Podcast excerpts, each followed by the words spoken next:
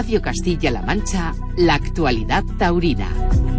Muy buenas noches, comenzamos una semana más el repaso a la actualidad taurina por lo sucedido en Sevilla, donde este domingo finalizó la feria con la corrida de Miura en la que Pepe Morales estuvo a punto de abrir la puerta del príncipe.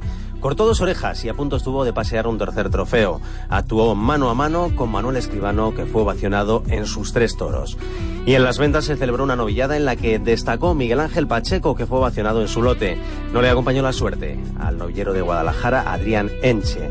Se le dio una novillada de Julio García. Y en la jornada del sábado, Juan José Padilla se despidió de la maestranza dando una vuelta al ruedo en su primero tras petición de trofeo desatendida por el palco. El Fandi paseó un trofeo, se le dio un encierro de Fuente Imbro. Y en Guadalajara se celebró la tradicional corrida de primavera que pudieron eh, seguir en directo por Castilla-La Mancha Media y en la que salieron a hombros Diego Ventura y Miguel Ángel Pereira.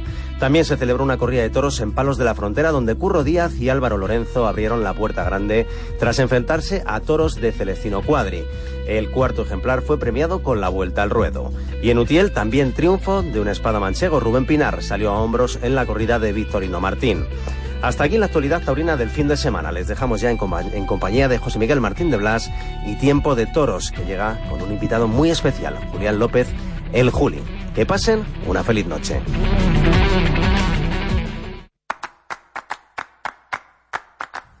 En Radio Castilla-La Mancha, Tiempo de Toros. José Miguel Martín de Blas. Ese soy yo. Buenas noches, pero tenemos que saber si estamos todos. Julián López el Juli, buenas noches. ¿Qué tal, José Miguel? Buenas noches. Bueno, pues ya estamos todos. ¿Cómo estás? bien, muy bien. Aquí muy contento, la verdad.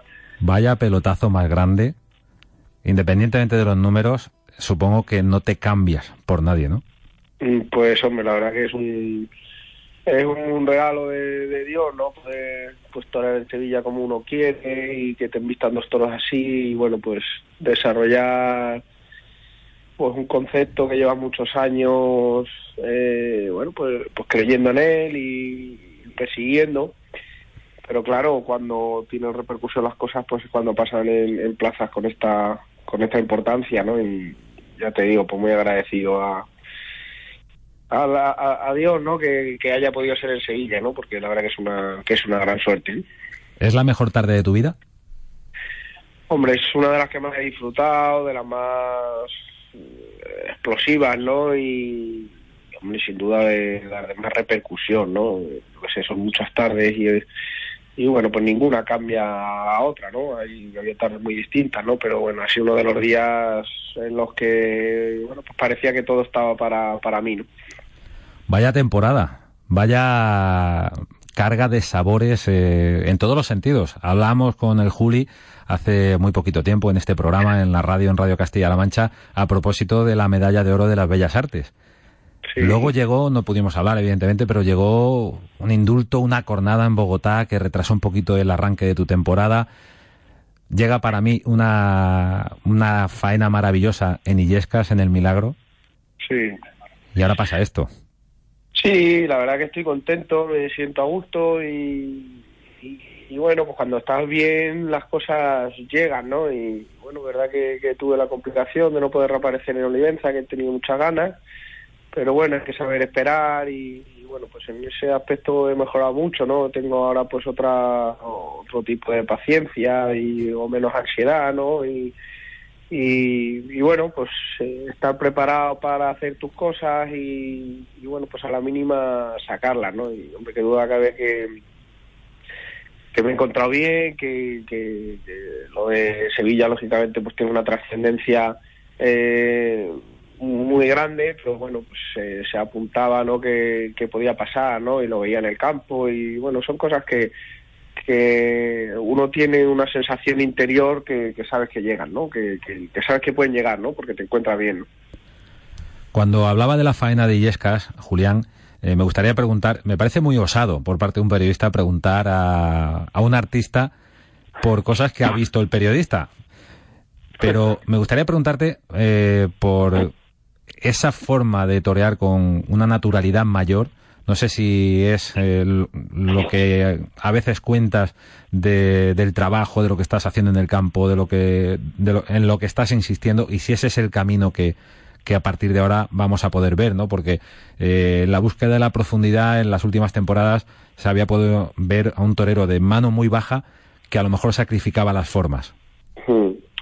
Hombre, claro, yo tenía una idea del toreo como tenía que ser, ¿no? Y bueno, pues la sentía, creía en ella y oye, pues yo pensaba que, que el toro pues debía de seguir la muleta por abajo, que debía de, tener eh, otra profundidad, que debía de tener pues más curvas, que debía de no sé, no, no, a mí nunca me ha llenado el toreo de inercia y el toreo pues de, acompañar, digamos, ¿no? No, no es una cosa que, que ni mucho menos, sino que, que, bueno, cada uno siente las cosas como las siente y yo cuando cuando de verdad pues me emocionaba toreando, tenía unas, una, un sentimiento mayor, era cuando yo sentía que el toro estaba sometido, humillado y que, y que era yo el que lo dirigía con la muleta, no, no el toro con su, con su viaje, ¿no? Y lógicamente pues eso tiene unos procesos en los que, bueno, pues no sale todo siempre como, como quieres y a lo mejor consigues unas cosas pero pero otras no, ¿no? Eso, eh, la, tauromaquia es así, ¿no? Y hombre, pues con el paso del tiempo pues quieres eh, ahondar en tu idea, pero lógicamente evolucionar los rasgos que, que te queden, ¿no? Y es verdad que, que bueno, que muchas veces pues anteponía totalmente la, la, profundidad y el, eh, toreo, lo que para mí es el toreo, que el toreo pues es llevar al toro, conducir al toro, eh, y bueno, pues dejaba a un lado pues a lo mejor eh, buscar la verticalidad o buscar la, estética en ciertos momentos, ¿no? y hombre pues en esa línea pues quieres evolucionar no eh, quieres seguir con esa profundidad pero bueno pues andando más en el toro de salón para poderlo hacer con más naturalidad en, el cuerpo no y, es verdad que la faena de Yesca que, que, para mí eh, es un reflejo y una guía de, de, donde yo quiero ir no lógicamente pues no tiene la repercusión que Sevilla no pero sí en Illesca bueno, pues la gente que estaba y... Para los que la vimos, pues, sí, ¿eh? Sí, profesionales pues vieron un camino, ¿no? Y, bueno, yo ese camino, lógicamente, pues yo lo, veo y lo intento hacer porque, porque bueno, pues lleva un trabajo detrás, eso no sale por casualidad. Eh, y sí es un poco la línea ¿no? que, que, me gustaría seguir, ¿no? el, ahondar en la profundidad y evolucionar en la, en la vía estética, ¿no? Y esto pues se hace con, con una idea y con toreo de salón y con y con la búsqueda constante que tenemos que tener los toreros de, la evolución, ¿no? Porque la verdad que si no hay evolución, pues estancas y es un, yo creo que un camino sin salida. Has mencionado en un par de ocasiones el toreo de salón. ¿Toreas más de salón ahora, Julián, que antes? Sí, toreo mucho más de salón. Bueno, la vida va por etapas y, tiene muchas cosas que te condicionan y bueno, pues no sé, cada uno lleva la vida como puede, ¿no? Pero es verdad que al, al torear menos, al, al bajar considerablemente el número de, festejos, eh, tienes la oportunidad de preparar todo de otra manera, tienes otra otra intensidad a la hora de, torear, ¿no? Y, me gusta y me gusta más, me siento más identificado con el con el toreo que, cuando pues toreas a destajo, digamos, ¿no? En los que pues ganas en muchas cosas, lógicamente pues tiene, coges una facilidad y un poder y una serie de cosas, pero se pierde un poquito en ese gusto que, que, que, bueno, pues cuando tienes tiempo para preparar las cosas y para preparar corrida a corrida, pues creo que, que, se gana más intensidad a la hora de torear, ¿no? Por lo menos esa es mi, mi sensación, ¿no? Es un placer escuchar a un maestro como Julián López el Juli. Te agradecemos, Julián, que estés en este espacio en Tiempo de Toros para que todos los aficionados y aquellos que todavía no saben que lo son se enganchen a la tauromaquia. Pero estamos hablando del toreo, de la tauromaquia, de tu tauromaquia, y todavía no hemos dicho lo gordo. El indulto de un toro en Sevilla, el toro orgullito, el toro número 35 con el hierro de, de Grande. No hay que bueno, eh, no hay que desmerecer tampoco el otro toro, creo que fue un toro muy bueno y una faena también importante, pero claro, eh, el, el, brillo del indulto tapa todo. ¿Cómo fue para ti esa tarde? ¿Cómo fue, eh, cómo fueron las embestidas en tus manos? ¿Qué sentías cuando mirabas al tendido que pasaba por tu cabeza? Hombre, yo primero pues contaba cuento con, bueno pues con una información eh, que para mí es importante que es conocer una ganadería conocer las embestidas y conocer pues eh, un poco mm, lo que pueden llevar dentro de los toros por encima de lo que a veces se vea no y, y bueno pues tengo conocimiento importante de la ganadería eh, y, y, tenía una especial fe en el, en el toro puesto que bueno pues eh, al igual que los toreros buscamos una serie de cosas, creo que los ganadores también lo buscan. Y, yo sentía que el toro ese lo, tenía, ¿no? Lo sentí de salida y, bueno, pues lo, lo, veía, ¿no? Era algo que veía y que, bueno, pues se iba a reflejar en, en, Sevilla, ¿no? Yo lo que le veía al toro, pues le veía, le veía clase por encima de muchas virtudes, le veía humillación le veía fondo, le veía ritmo, le veía pues una serie de virtudes que, que, hacían que pudiera llegar el, el gran toreo que, que, yo llevo dentro, ¿no? La verdad que le veía muchísimas virtudes y, y, las sentía en, los vuelos de la muleta, ¿no? Sentía pues eso que estamos hablando, ¿no? Que, que era un toro que, que, que aunque tenía prontitud y tenía movilidad, eh, yo era el que lo dirigía puede parecer fácil torear un toro tan bueno, ¿no? Bueno, yo no, no, no considero que fue un toro cumbre, creo que soy el más defensor del toro y de esa embestida, pero no la considero una embestida fácil, la verdad, vamos, lo digo con, con total humildad. Eh, creo que, que, lo bueno no es fácil eh, y a veces la gente por pues, después lo, lo, lo confunde, ¿no? Pero bueno, para mi gusto lo más difícil que hay en el torneo es conducir, es dirigir la embestida y tener la capacidad de, ralentizarla, ¿no? Eh, obviamente el toro tiene que tener esa clase, pero pero ser capaz de aminorar la velocidad de un toro que tiene casta, que tiene velocidad, que tiene movilidad, que tiene eh, prontitud, pues para mí es de las cosas más, más difíciles, ¿no? Claro, es eh, torear a velocidad normal o torear a cero por hora, porque hay un momento en el que toreas a cero por hora. Sí, era la sensación de, de mí era muy bonita porque en muy poco tiempo sentía que lo ralentizaba, ¿no? con los toques, con los enganches, eh, sentía que era que era capaz de que, de que aquello, aunque tenía tanta fe el toro y tanta tanta movilidad, tanta prontitud, eh, tenía la sensación de que, de que, yo dirigía la velocidad, ¿no? Y eso, bueno, pues para mí es eh, de las cosas más bonitas que hay en el, en el torneo. Lo sorprendente, o no tanto, lo milagroso, o no tanto, es que el toro, con todas esas condiciones, baja también su velocidad, pero siguen vistiendo igual de bien y con tanta abundancia. Claro, el toro reduce la velocidad pero no pierde la no pierde el celo ni la humillación ni la ni la profundidad no que, que a veces pues pasa no a veces los toros pues visten despacio pero porque no tienen fondo y, se van aburriendo y digamos que se duermen un poquito no este tenía la, la, la, el ralentizarse pero con la con la humillación y la profundidad incluso mejorando eh, a medida que lo ibas apretando, ¿no? Porque llegó un momento al final que, que, el toro cuanto más lo apretaban, más, más fondo sacaba, más humillaba, ¿no? Eh, era una sensación muy bonita. Y bueno, la verdad que yo a mitad de la faena pensé en el indulto cuando vi algunos aficionados pidiéndolo. Y, y, lo primero que pensé, pues que no quería que fuera un indulto liviano, ni, ni tapar los defectos del toro, ni, ni bueno pues muchas veces hay indultos que, que están un poquito forzados por la situación no yo al revés que eh, de hecho hubo un momento que veía que el presidente lo iba a indultar y, bueno pues quería decirle que, esperara no porque quería de verdad se te acababa el privilegio. su que se viera el toro en su verdadera dimensión no yo sabía que todavía tenía que apretarle más y, bueno, pues así fue, ¿no? La, la, rotundidad cuando ves toda una plaza pidiendo el indulto y te la juegas entre comillas de decir, no, ahora ahora de verdad voy a, exprimirlo hasta hasta que saque todo, ¿no? Y, ves que el toro va más, ya mejor y que más quiere, pues pues bueno, te da una sensación de rotundidad, de, plenitud tremenda. ¿Qué podemos decir a los que no comparten el indulto?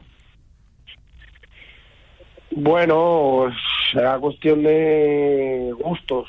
Yo creo que cualquiera que tenga un conocimiento de la tauromaquia, que sepa lo que es la ganadería, que sepa lo que es buscar una embestida, no, no que salga por casualidad, sino buscar una embestida, eh, que salga, pues tendría seguramente el sentimiento que tengo yo de que, esa embestida pues no se puede eh, perder y que esa embestida pues hay que premiarla, ¿no? Yo soy, me gusta mucho la ganadería desde siempre, he intentado conocer todas las complicaciones que lleva ese mundo y sé que cuando sale un toro así es muy difícil.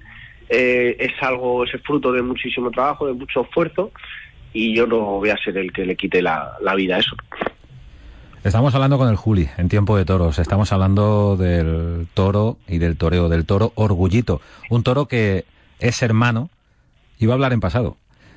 He tenido ahí un lapsus. Es hermano porque vive, de otro toro indultado en Albacete, hermanos de madre, ambos de nombre Orgullito. Esas claves, evidentemente, un torero como el Juli las conoce, ¿no? Sí, sí, la verdad que, las conozco porque, bueno, pues conozco la ganadería muy de cerca y, de hecho, pues bueno, el toro, eh, la verdad, bueno, a, toro pasado, ¿no? Pero vamos, eh, era el toro que más gustaba de la corrida a nosotros por, bueno, por, por de dónde venía, ¿no? Eh, tanto el padre pues como la madre, pues mm, bueno, pues no sé, tenía, yo le tenía muchísima, muchísima fe al toro y, muchísima confianza, porque bueno, el padre lo toré yo, he torado muchísimos hermanos. Antes de venir a Sevilla toré un hermano que fue extraordinario también, que se quedó para, para Semental y, y bueno, pues le tenía, le tenía muchísima fe. ¿Es el mejor toro que has toreado en tu vida? Como compendio de las virtudes de esa, de ese tipo de embestida?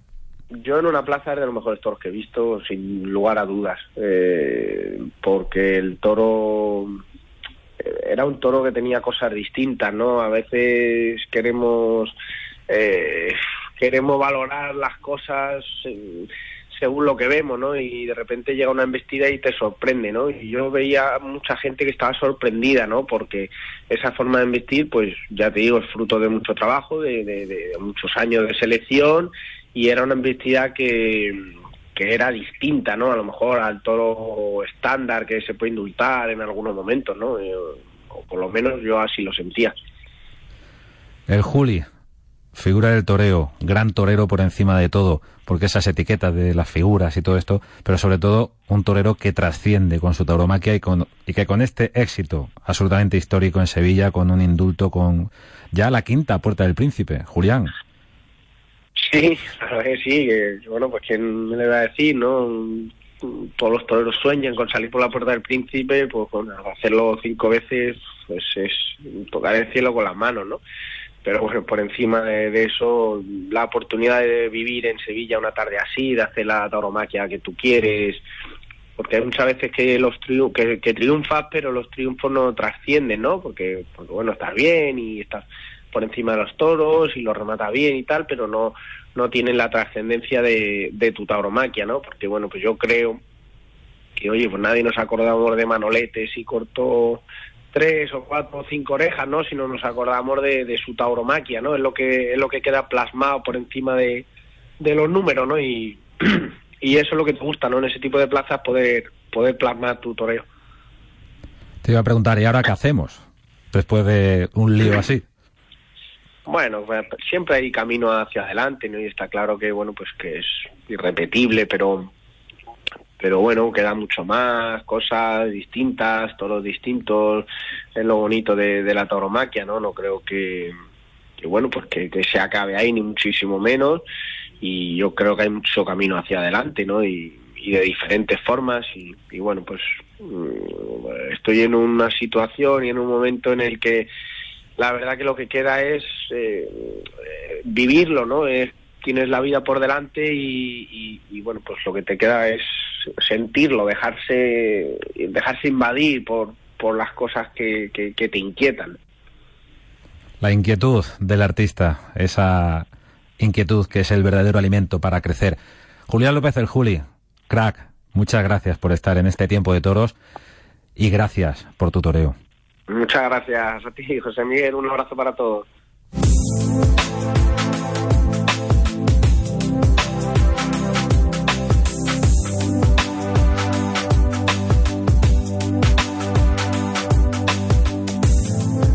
Tiempo de toros en la radio, tiempo de toros para hablar en el nombre del toro. ¿En nombre de qué toro? Pues del toro bravo. Pero esta semana, sin duda alguna, hay que hablar de Orgullito, ese toro indultado en la Plaza de Toros de Sevilla. Y queremos hacerlo en el nombre del toro, con su criador, con Justo Hernández. Justo, buenas noches. Hola, buenas noches, ¿qué tal? Bueno, felices, supongo, ¿no? A pesar de todo? Bueno, eh, con, por un lado, evidentemente es lo máximo que uno, un ganadero puede conseguir, aspirar, pero por otro lado, muy triste porque mi padre no pudo disfrutar, ¿no? Y eso le hubiera gustado, claro, te, te acuerdas mucho. Es el momento para, para el recuerdo, evidentemente. Recordamos que Domingo Hernández eh, falleció el pasado mes de febrero pero justo ese toro de alguna manera es eh, ese indulto en Sevilla es un premio máximo, ¿no? Claro, yo creo que como ganadero uno tiene muchos objetivos en la vida y todos son triunfos en Sevilla, Madrid, esas grandes plazas, Bilbao, Pamplona, todas esas cosas y esto esto es mucho más que un triunfo, ¿no? Esto es eh, se va por, la arriba de todo, ¿no? Es mucho más. Y entonces uno ya de ello que no no lo sueño nunca, ¿no? no la mente no dio para tanto. ¿Da miedo, da vértigo pensar en que pueda ocurrir algo así? No, es algo que, que, bueno, que ha sido muy bonito, muy bonito y con, que se quedará de por vida en la memoria y en, en, los recuerdos de, de todo, ¿no? Que cuando se indultó otro toro en Sevilla que las que nos acordarán también de ti por, por lo sucedido, ¿no? Y eso es muy bonito. Yo creo que has, has escrito una página en la historia, se hablará y que es, que lo más bonito que le puede ocurrir a un ganadero, ¿no? Ser, ser recordado, ¿no? ¿Recuerda Justo Hernández la primera vez que puso notas en un tentadero que te dejó tu padre Domingo? Sí, bueno, la verdad que... ¿Cómo ponía las notas? Bueno, yo la verdad que empezamos perdidos, ¿no? Eh, dudando de todo, igual que ahora, pero mucho más, ¿no? Eh, temblando y, dudando y la verdad que, bueno, fuimos poco a poco. También mi padre luego eh, cotejábamos las notas y se formaba una gorda en casa, ¿no? Siempre ha sido así.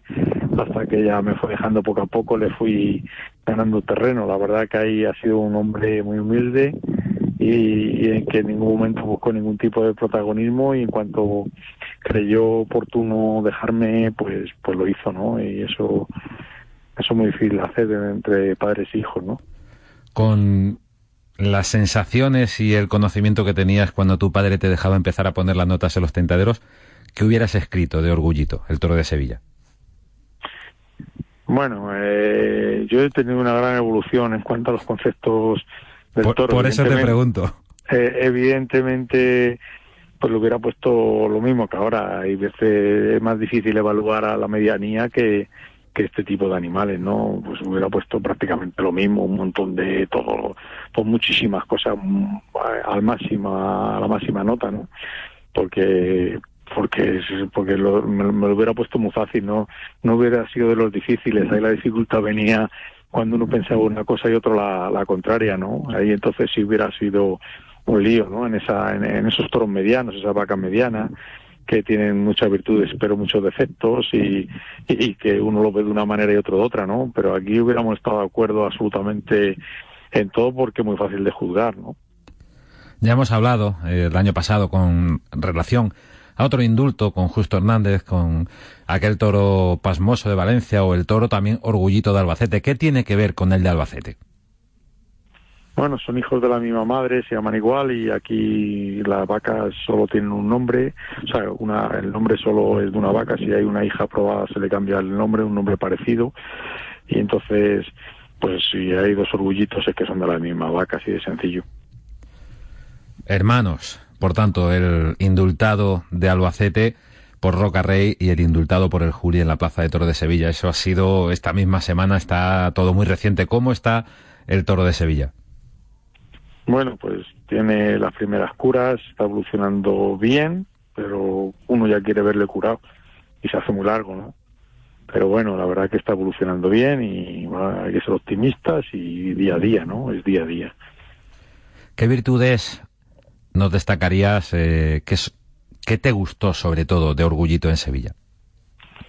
Mm, pues mira, no voy a hablar de las virtudes del toro, voy a hablar de, el comportamiento del público que, que, es el, la demostración de, de qué virtud estuvo, ¿no? Yo creo que emocionó a una plaza de la exigencia de Sevilla, de la afición de Sevilla tan entendida, y en, en el segundo muletazo se ponían de pie y pedían el indulto, y quedaban tres o cuatro muletazos y casi no le dejaban al torero acabar las tandas, ¿no? Del, del jaleo que se formaba allí, ¿no? Eso se me quedará grabado siempre y, y lo demás, pues poco objetividad más puedo tener porque no tengo ninguna con el toro, ¿no? Eh, no puedo hablar de las cualidades porque posiblemente eh, me quede corto en cuanto a las palabras, pero en el pensamiento me vaya muy mucho más allá de lo que de lo que sea, ¿no? Porque no, no quiero tener en estos momentos ningún tipo de objetividad con él.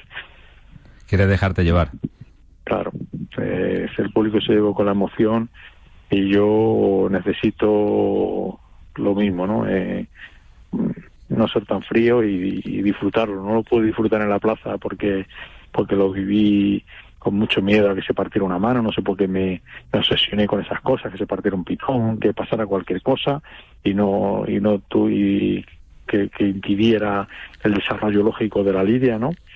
Y la verdad que, que ya que lo pasé mal entonces no ahora no no no quiero no quiero dejar de disfrutarlo, ¿no? Con el recuerdo.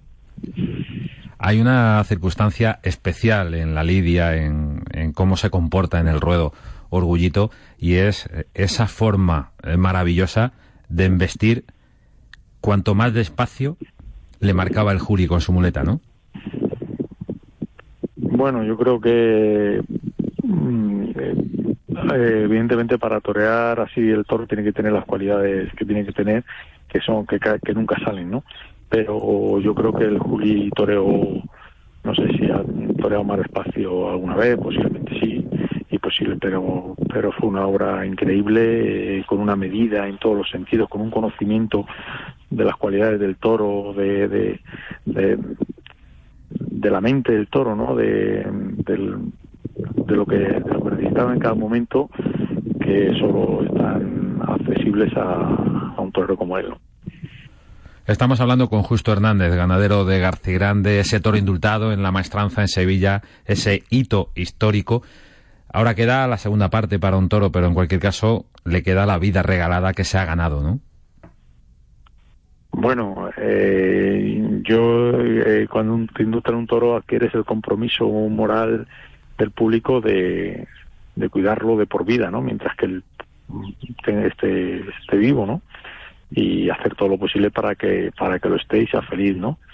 Eh, ese es el compromiso que yo he adquirido con la afición de Sevilla y, y encima creo que, no sé si dará bueno o malo, pero me da igual. Eh, merece la pena que quede malo, ¿no? No sé. Hay cosas que están por encima de, del, del, de la lógica, ¿no? Y de todo, ¿no? Yo sé que va a ser un gran cemental, ¿no? Su hermano, eh, el indultado en Albacete, ¿se diferenció mucho de Orgullito el de Sevilla?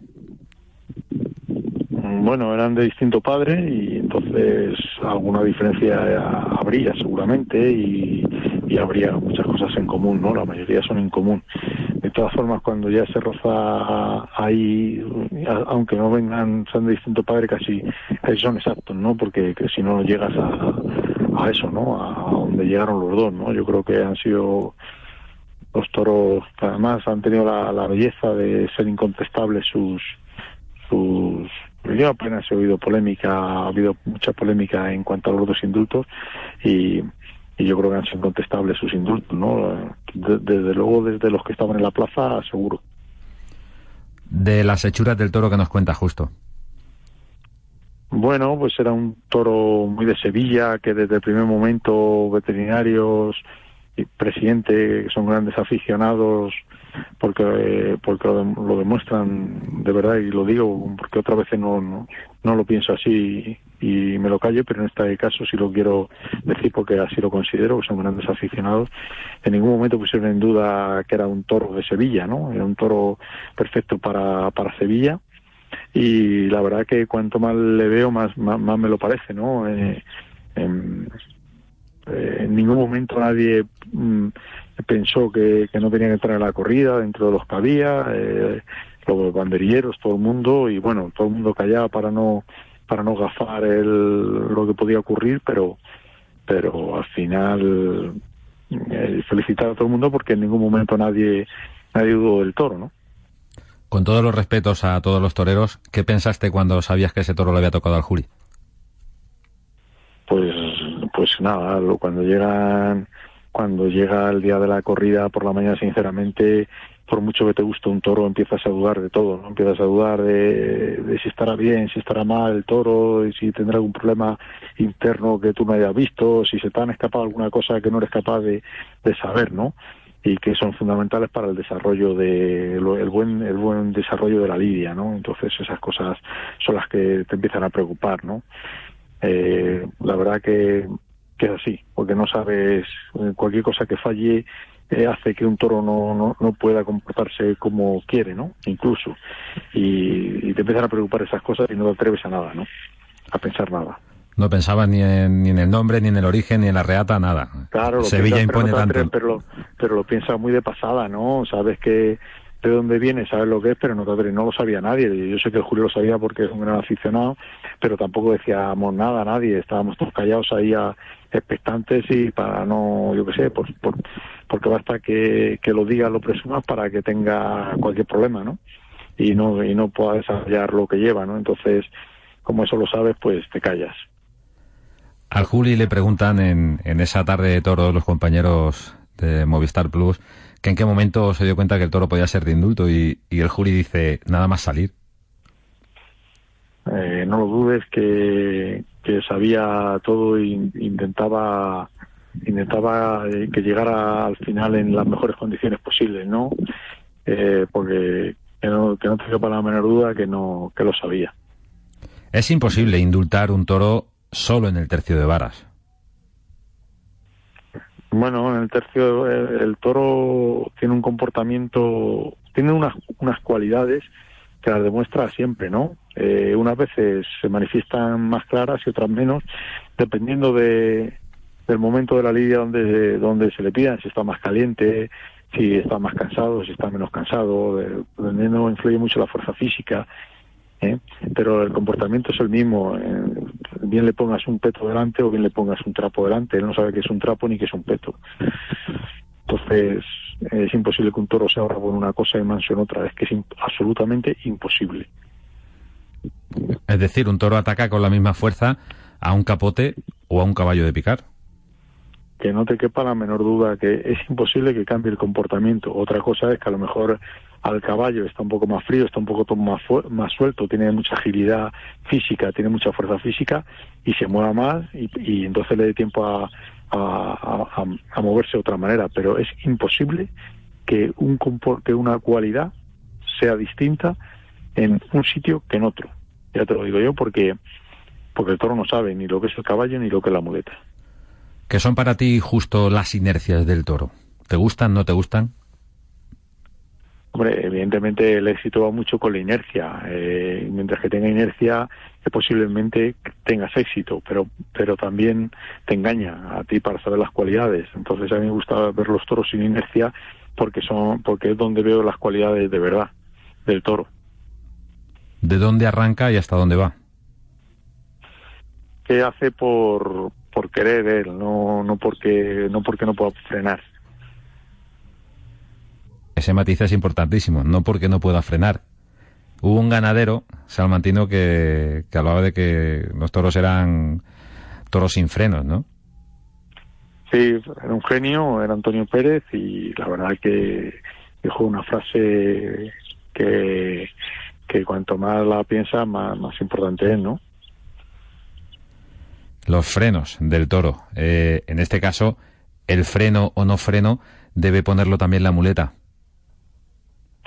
Bueno, luego todos son matizar y todos son muchas cosas. Evidentemente, si tú empiezas a, a torcer las, sus, trayectorias eh, muy bruscamente, pues, pues le vas, pues no le dejas que vaya cogiendo confianza y que tire para adelante, no le, impides al toro embestir, ¿no? Para eso están los grandes toreros que demuestran día a día con su regularidad y con su y con su capacidad hasta donde quiénes son, ¿no? ¿Eh? Yo no creo en la suerte, creo en pues eso, en las demostraciones, ¿no? Yo no creo que un torero nunca tenga mala suerte ni buena suerte. Se tiene talento y, y se trabaja ese talento. Así es. Justo Hernández, muchísimas gracias por atendernos en este tiempo de toros en la radio, en Radio Castilla-La Mancha. Recuerdos para Orgullito, porque fue un toro extraordinario y ya forma parte de la historia de la tauromaquia. ¿Cómo suena esto, no? Nada más y pues nada menos que en Sevilla. Pues sí, la verdad que es increíble y bueno, y seguimos sin, sin, sin tenerlo sin tenerlo asumido, pero bueno, hay que disfrutarlo y ya está, y hasta que se vaya pasando euforia. Justo, ¿es bueno que se indulte un toro en una plaza? Yo soy defensor siempre de, del, indulto del toro, ¿no? Porque creo que es uno de los justos, de los premios más justos que se le puede dar a un toro, ¿no? Un toro que ha sido excepcional y que tenido la capacidad de emocionar al público y el público que es soberano, porque es soberano, eh, lo pide, se tiene que indultar siempre, ¿no? El público siente lo que siente, no lo que quieran otros que sienta. Aquí podemos tener muchas guerras de muchas cosas entre profesionales, de intereses, y luego llega el público y dice cuál es la verdad, ¿no? Aquí lo único que tiene la verdad absoluta es el público. Eso no me quepa, no me cabe la menor duda y siempre lo he defendido. ¿Hasta qué punto el gusto del público puede marcar el rumbo o el criterio o, llamar la atención tanto a toreros como a ganaderos en este caso? Eh, que detectéis, oye, al público le gusta esto. Ha reaccionado mucho más fuerte cuando el toro ha hecho esto, esto y esto. ¿Hasta qué punto marca? El público lleva la razón en el 100% de las ocasiones y luego tú tienes que interpretar ese gusto, no porque le guste una cosa en algún momento tú la tengas que seguir fielmente. A lo mejor te está reclamando una cosa porque inconscientemente le gusta otra. ¿sabes? Entonces, sí, sí es verdad que ellos se emocionan y cuando se emocionan llevan absolutamente razón. Y cuando compran una entrada para ver a lo que compren, llevan absolutamente razón. Eso es lo que yo tengo que evaluar por qué se comporta así. Aunque en algún momento crea que la manera de darle eso que pide es por otro camino no, no me explica bien, pero... pero Perfectamente, sí. hay que estar atentos a, a las reacciones del público, a, a la propia evolución del toreo, del toreo que están haciendo los toreros. Cuando evalúa, muchas veces se equivoca, pero cuando no evalúa y se emociona, siempre lleva razón. Más o menos así. Él puede tomar un, una determinación de que le gusta una cosa a otra por, un, por, por algo, y ahí no lleva razón los aficionados, porque, porque no pero sí, si se emocionan o no, ahí siempre llevan razón. La emoción del instante, esa que no se negocia, ocurre o no ocurre. Y que les ir a la plaza para ver eso, ¿no? Llevan razón siempre. Sí, porque hay veces que, que algunos se empeñan en, en, negar los triunfos o los indultos, por ejemplo, que es un, un tema polémico, sin haber estado en la plaza. Y eso es potestad de quien está en la plaza. Bueno, está claro. Eh, muchas veces eh, los únicos, los demás no son, pueden tener otros intereses o pueden tener otras, otros mecanismos, ¿no? Eh, eso es así. Orgullito, número 35, Toro Bravo, de García Grande. Larga vida, le deseamos, justo.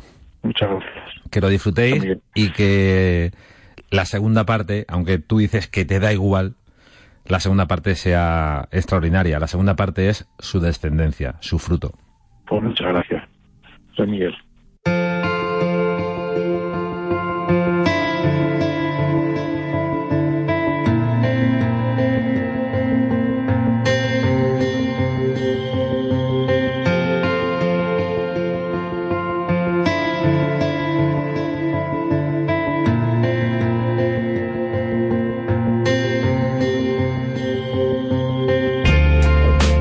De García Grande, vaya toro, qué pedazo de toro. Y es un gusto hablar con un ganadero como Justo Hernández, un ganadero que se sale de la norma a la hora de explicarnos los conceptos que él tiene, que él desarrolla, que él maneja sobre la bravura.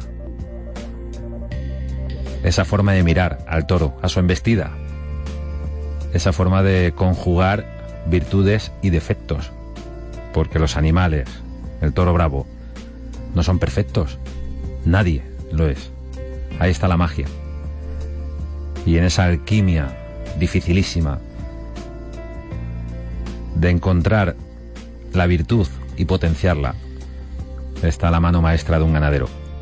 Desde luego, un triunfo, el de Sevilla, en el nombre del padre, en el nombre de Domingo Hernández, gran ganadero que falleció hace un par de meses.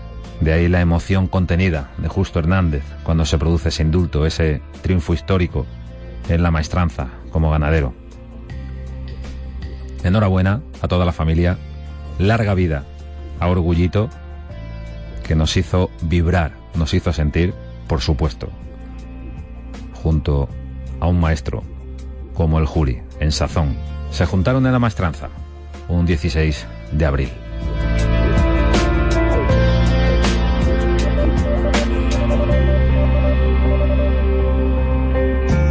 Y ahora cambiamos de asunto y buscamos la cantera. Los más jóvenes tienen nuevos retos. Por ejemplo, por Guadalajara. Saludamos ahora a Luis Miguel en Cabo. Luis Miguel, buenas noches. José Miguel, muy buenas noches, ¿qué tal? Bueno, esta misma semana se ha presentado de nuevo un proyecto apasionante, buscar un mm. torero, nada más y nada muy menos. Apasionante, muy apasionante y que cada año, y gracias al esfuerzo que, hacemos desde CITAR y desde todos, todas las localidades que colaboran con este certamen, pues vamos eh, agrandando y vamos dándole la categoría que, que entiendo que Guadalajara, por su fuerza taurina, merece. Eh, se busca un torero, pero a veces se encuentran más. Sí. Por el camino. siempre. Además, yo, eh, yo creo que es importante triunfar en este tipo de certámenes porque ayudan a los chavales a conseguir objetivos, pero no por no ganarlo no van a dejar ese estilo del toreo. Hay, hay muchos casos eh, a lo largo de la historia que así ha sido, ¿no? Lo importante es que los chavales toreen, que se puedan eh, ponerlos ahí para que todo el mundo vea qué tipo de toreros son y que puedan ser contratados en muchos sitios y, y, bueno, al final es un escaparate que los chavales deben de aprovechar, independientemente de que luego lo ganen, que siempre a todo el mundo le gusta ganarlo. Por eso digo que se busca un torero pero se encuentran más, se encuentran varios. Así es, así es, así es.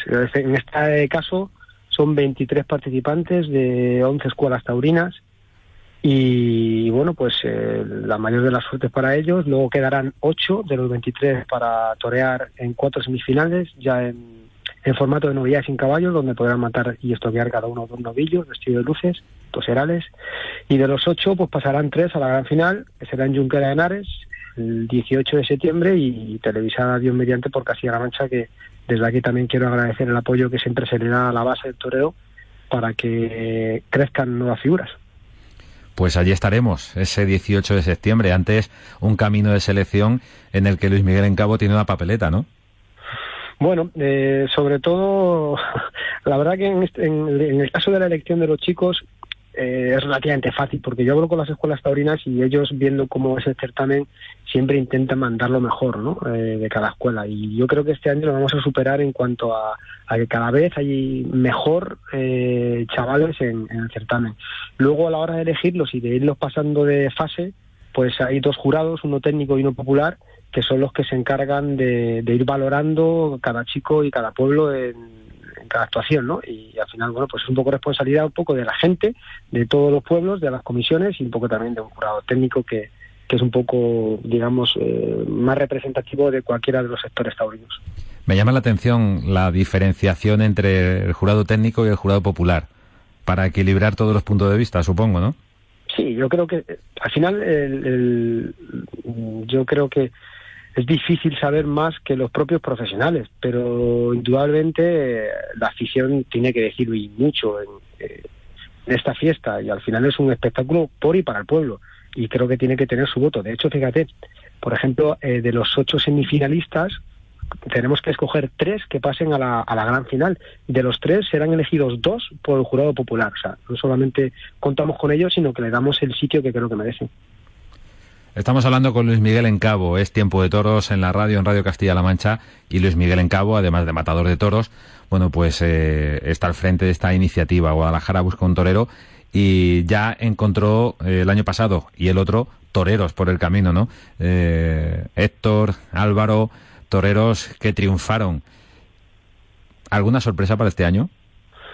Pues eh, yo, como te decía antes, intuyo, porque yo ya voy conociendo a los chavales, no solamente los míos, evidentemente, que entreno con ellos. Los tuyos solo del citar.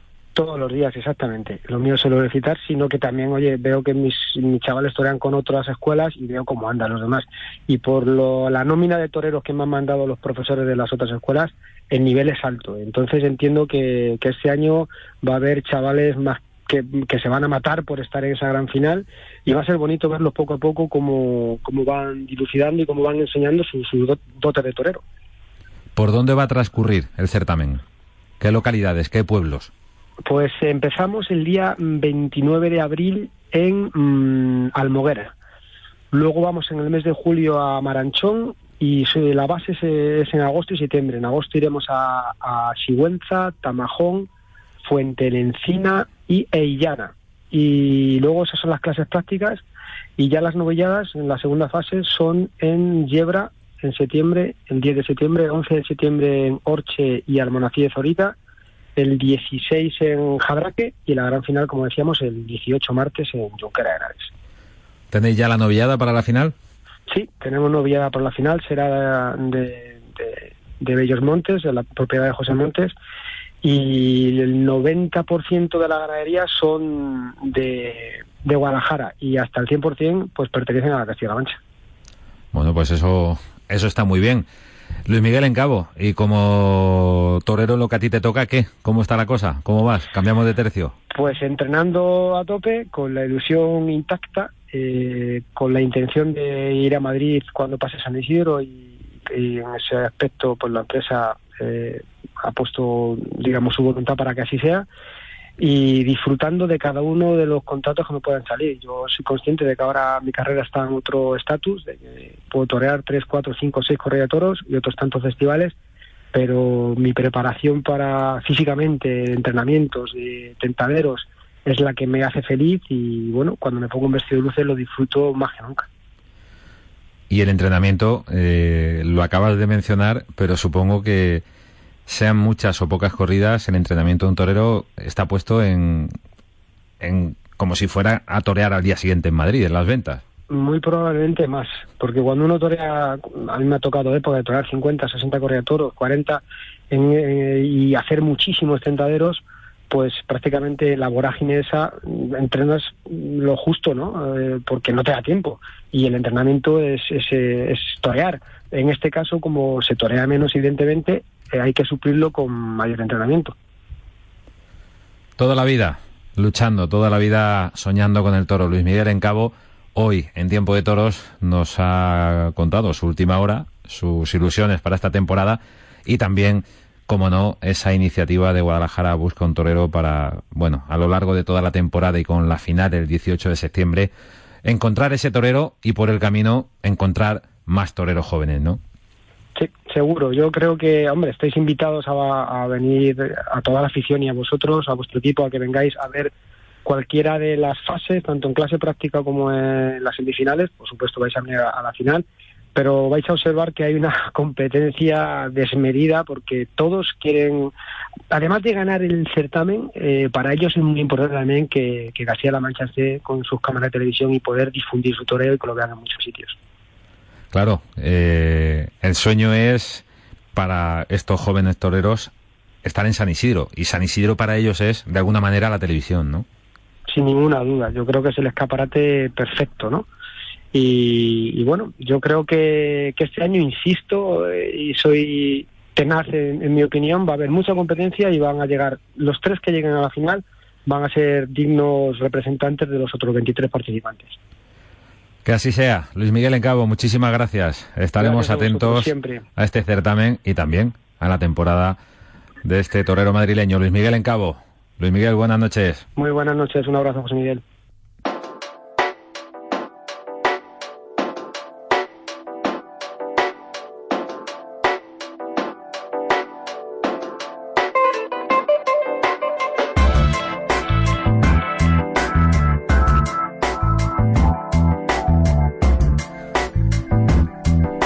Nuestro periplo nocturno en tiempo de toros, en la radio, ya sabéis, los domingos a medianoche. Muchas gracias porque me cuenta un pajarito que cada vez somos más.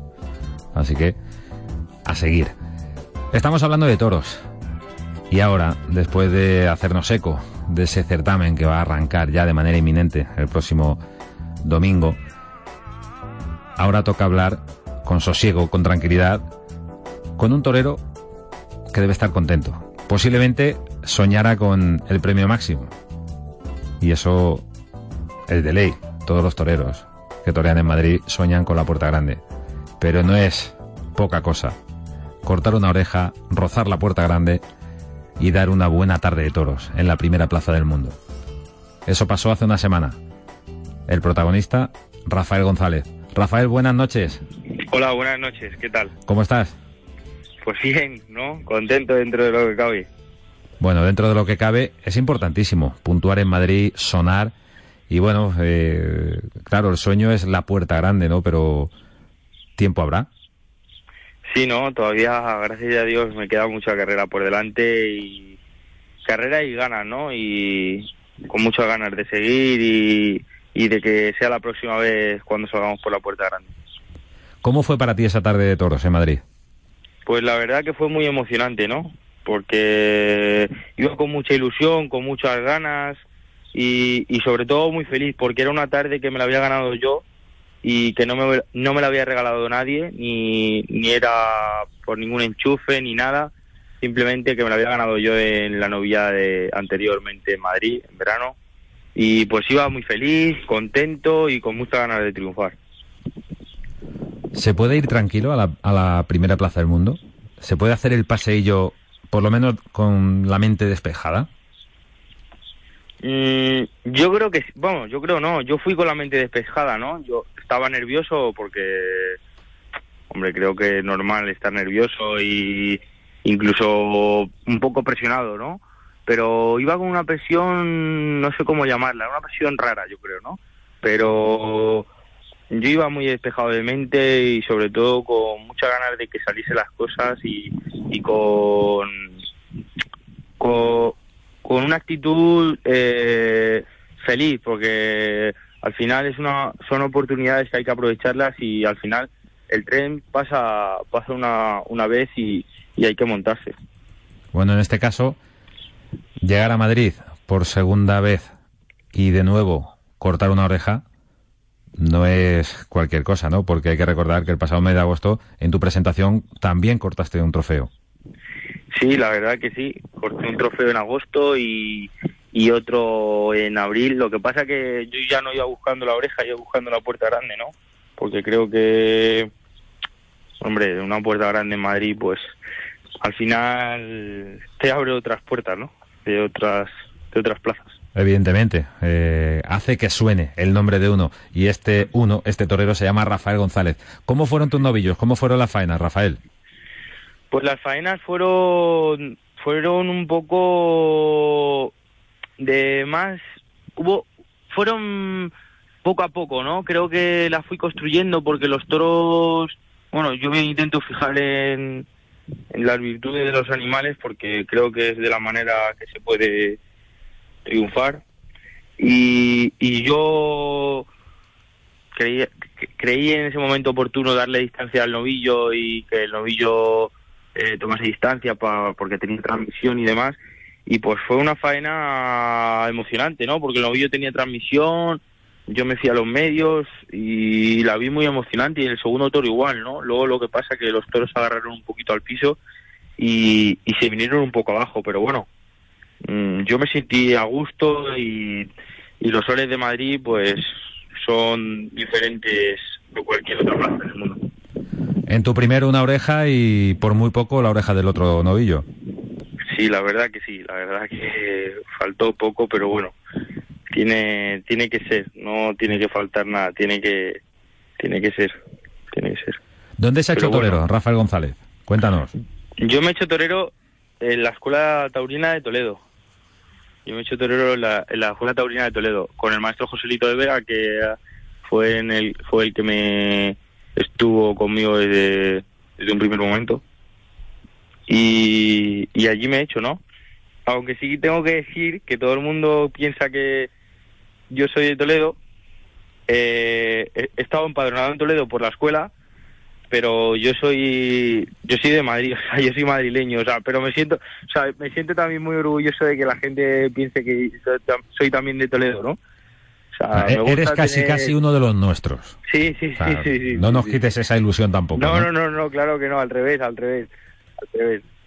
Además, si no recuerdo mal, eh, Rafael, y, te pregunto el, el dato, eh, la fecha de tu nacimiento coincide con una tarde histórica de José Tomás en Madrid. Sí, el 17 de junio de 1999, sí.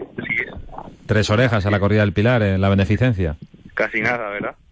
Bueno, bueno, pues eh, habrá que hacer una de esas, ¿no?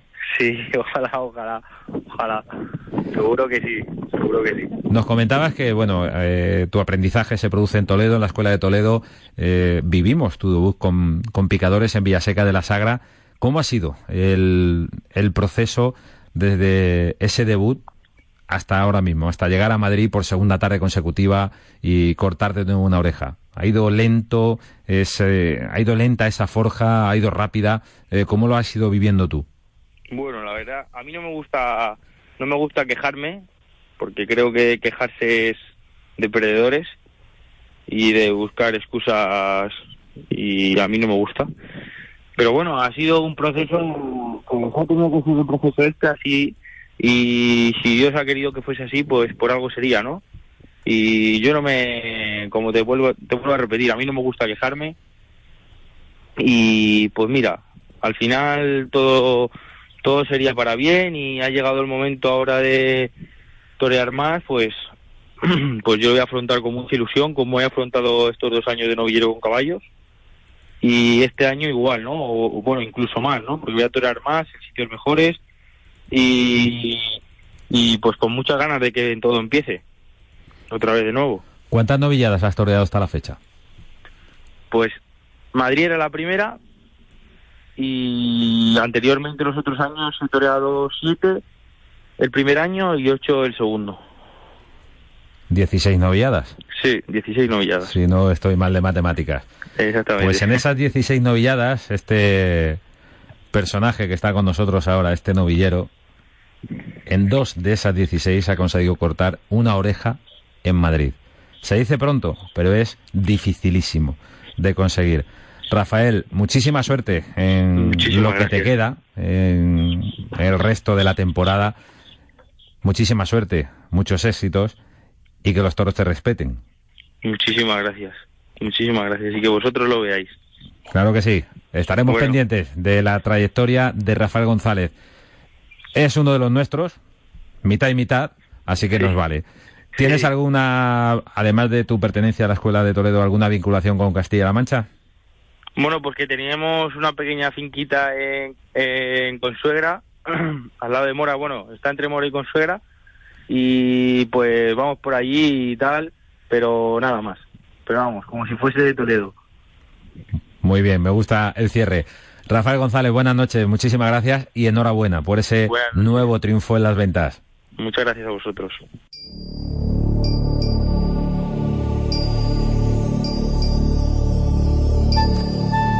No va más en este tiempo de toros. Ha sido un placer compartir con vosotros estas conversaciones con Rafael González, triunfador en Madrid, con Luis Miguel en Cabo, Guadalajara busca un torero, con Justo Hernández, el criador de Orgullito, ese toro indultado en Sevilla. Y ha sido un auténtico honor aprender de toros con don Julián López, el Juli, un crack, un torero que hoy ha abierto este programa. Nos vamos, os esperamos en una semana. Buenas noches.